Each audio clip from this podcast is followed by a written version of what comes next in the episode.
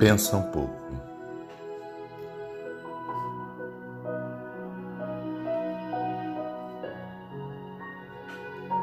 As obras que eu faço em nome do meu Pai, essa testificam a mim.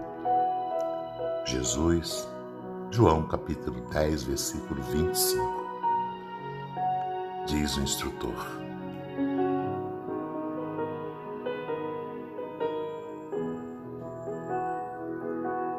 É vulgar a preocupação do homem comum relativamente às tradições familiares e aos instintos terrestres a que se prende nominalmente, exaltando-se nos títulos convencionais que lhe identificam a personalidade.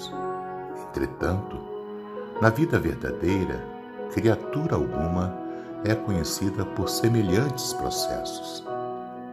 Cada espírito traz consigo a história viva dos próprios feitos e somente as obras efetuadas dão a conhecer o valor ou o demérito de cada um.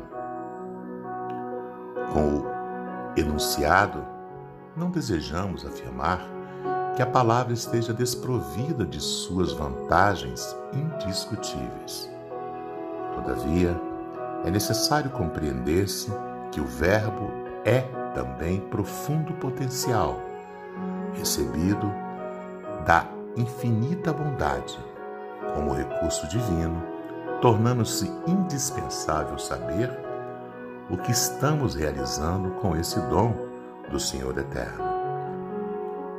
A afirmativa de Jesus nesse particular reveste-se de imperecível beleza.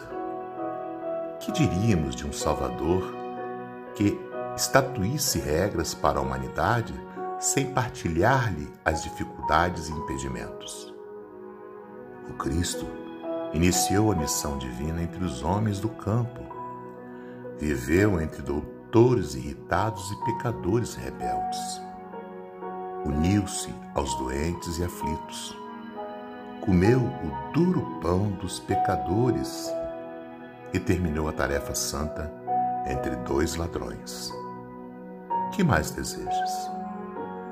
Se aguardas vida fácil, e situações de evidência no mundo, lembra-te do Mestre Jesus e pense mais um pouco.